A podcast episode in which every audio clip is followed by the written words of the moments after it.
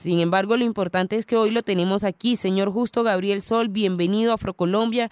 Gracias por acompañarnos y bueno, cuéntenos ¿Cuál ha sido esa motivación que usted tuvo para finalmente contactarnos y hablarnos acerca de las altas temperaturas en la costa pacífica nariñense? Eh, gracias, Andreisa, Naya y a los oyentes de la emisora de nuestro país y a todos un abrazo.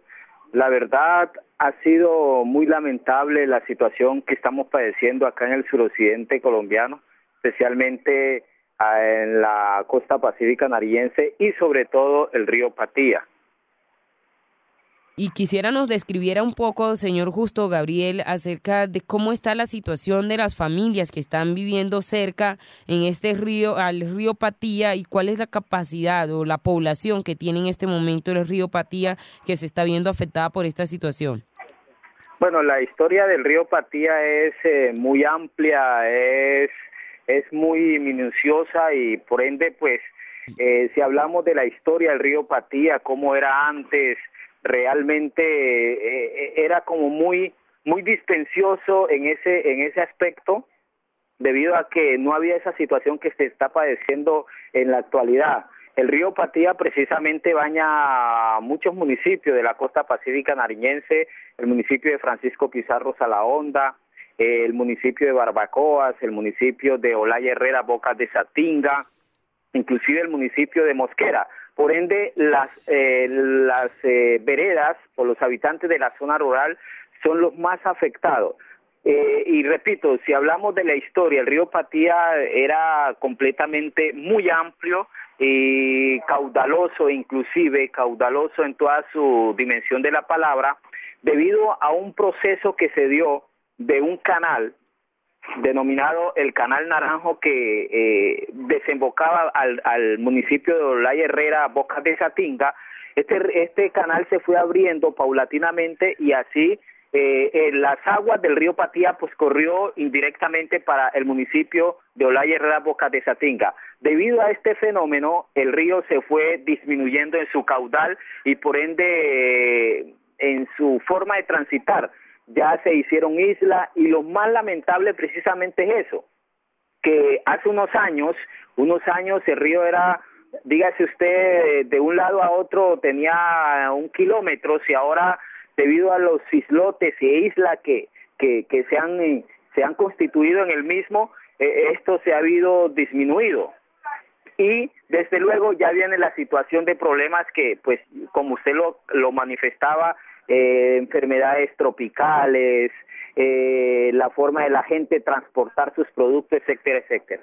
¿Cómo llegan precisamente, como para ilustrar un poco a nuestros oyentes, señor Justo Gabriel, cómo llegan los productos que ustedes consumen en esta costa, en estos lugares que no tienen, digamos, una cabecera anclada a un, a una, a un terreno como tal, a un eh, digamos que se tienen que comunicar necesariamente por el río. ¿Cómo se hace ese transporte y qué tipo de, de productos ustedes llevan de un lado al otro? Bueno, excelente pregunta, Andreina. Eh, y, y, ahí es que está la situación del problema. Precisamente cuando se dan estas altas temperaturas, eh, la situación es lamentable de transportar los productos de pancoger como el plátano, el cacao. Hablemos específicamente del municipio de Francisco Pizarro y sus veredas, que eh, la última vereda del municipio de Francisco Pizarro es Nueva Unión.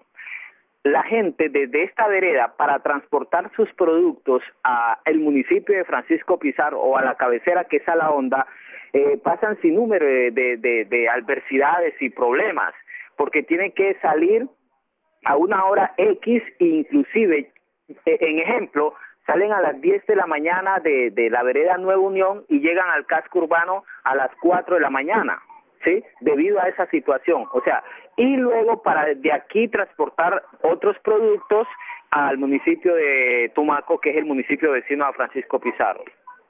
A propósito de los productos y de esas consecuencias que están sufriendo debido a las altas temperaturas que se están manifestando, ¿cómo se comporta la gente? Porque en muchas ocasiones, señor Justo Gabriel, a, a nivel nacional estamos viendo que, bueno, hay un tema de sequía, de calentamiento global, pero la situación realmente viene en muchas ocasiones también porque no somos conscientes con el medio ambiente y no respondemos, digamos, a em, el manejo de basuras y demás. ¿Cómo es este manejo de basuras? ¿Cómo se relaciona la, la población del río Patía con el medio ambiente?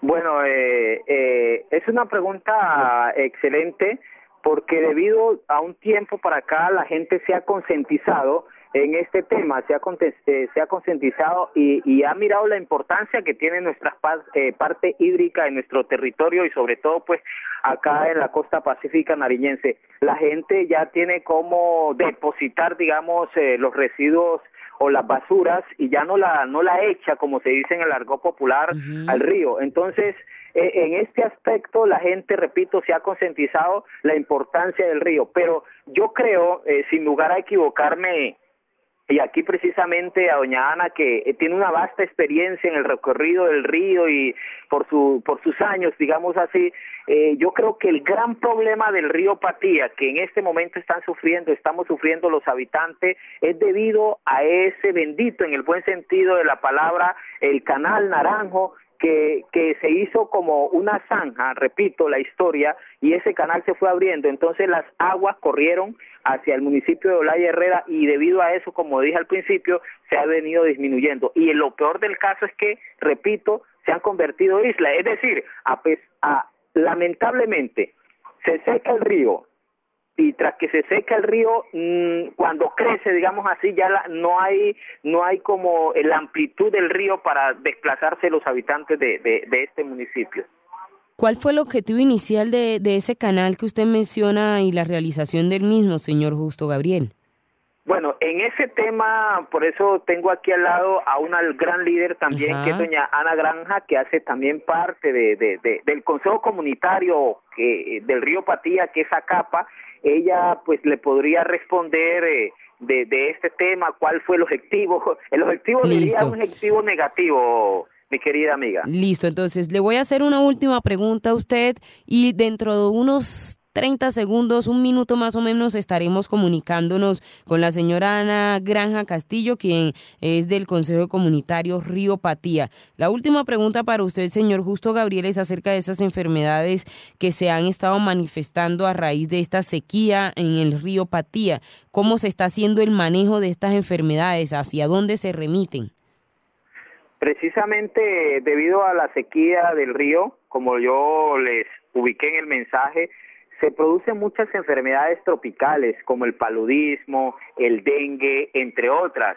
Debido precisamente a lo que seca el río, quedan pozos, no sé si el término, este, el término esté bien dicho, se quedan pozos y por ende pues se crían zancudos eh, o insectos y esto produce las enfermedades que anteriormente le mencioné.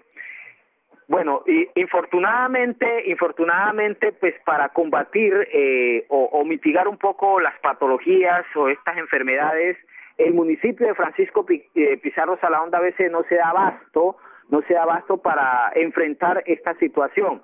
Eh, por eso le agradezco a ustedes y, y la retransmisión para que el gobierno nacional también mire la costa pacífica nariñense, los problemas que están viviendo la costa pacífica nariñense, sobre todo en este, en este aspecto que es el río Patía.